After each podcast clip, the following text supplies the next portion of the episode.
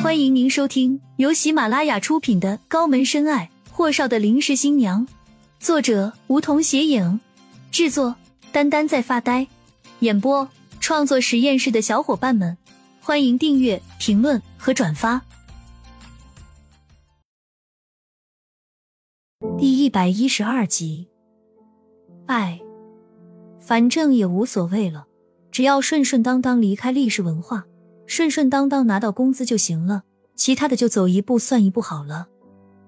离开时，厉谨言说：“青青，你那个文案到时候公司会给你付费的，所以你一定要认真对待那个文案。后续补充的要求和我们加进去的一些东西，我让小西发给你。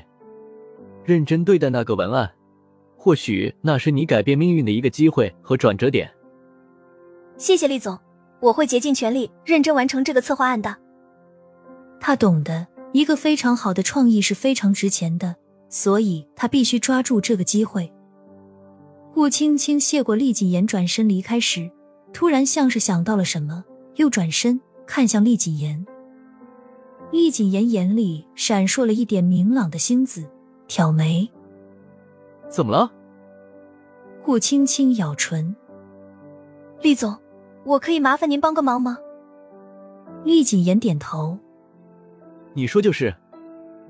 顾青青当然是给李川宇帮忙找工作了。他现在必须在养精蓄锐、调养自己的同时，把厉谨言的文案做好，先赚到钱了再说别事情吧。比如收拾顾楠楠和顾安阳兄妹俩，也得有钱不是吗？厉谨言听了顾青青的简单述说，你觉得他适合做什么？店面还是专柜，或者说总部这边。说实话，他和李川宇都十几年未见面了，这要不是因为他遇到了生死大劫，他估计和李川宇又得绝交 n 多年。所以，他回到安城后，和李川宇住在他的小出租屋，相处下来，觉得李川宇没变，他也没变。那是因为他们俩都在用十几年前的各自在相处，总体感觉。李川宇什么都好，就是因为欠了钱，家里也遭遇了太多变故，受的冷嘲热讽多了，人就容易走极端。他不也是一样吗？眼下他们俩人的共同远大理想是赚钱，有朝一日要做这安城的一姐、二姐什么的。想到此，顾青青弯了弯嘴角，诺诺道：“还是专柜吧，他跟我一样刚毕业，应该在一线多锻炼锻炼才是。”重点是专柜的奢侈品赚钱快啊，免得在办公室这边，万一哪天被人知道李川宇是他的朋友，又要遭人挤兑了。再说了一线比办公室的小文员和小助理赚的多得多。顾青青真诚的给厉谨言鞠了个躬。这么说，你已经答应了？厉谨言挑眉。你说呢？顾青青弯了弯眉眼。那。就专柜吧，我让他自己到公司面试就行了。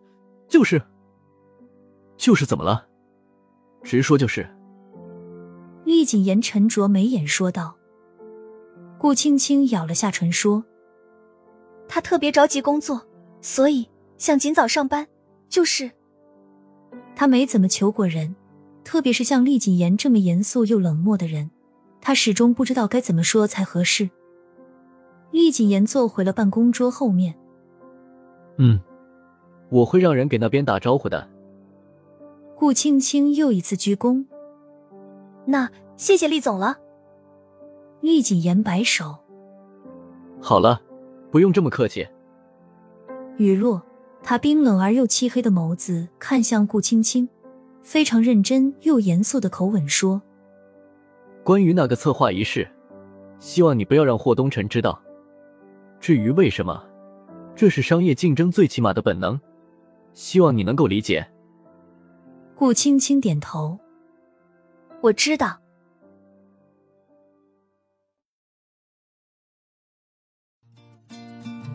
本集已播讲完毕，还没听够吧？那赶紧订阅吧，下集更精彩。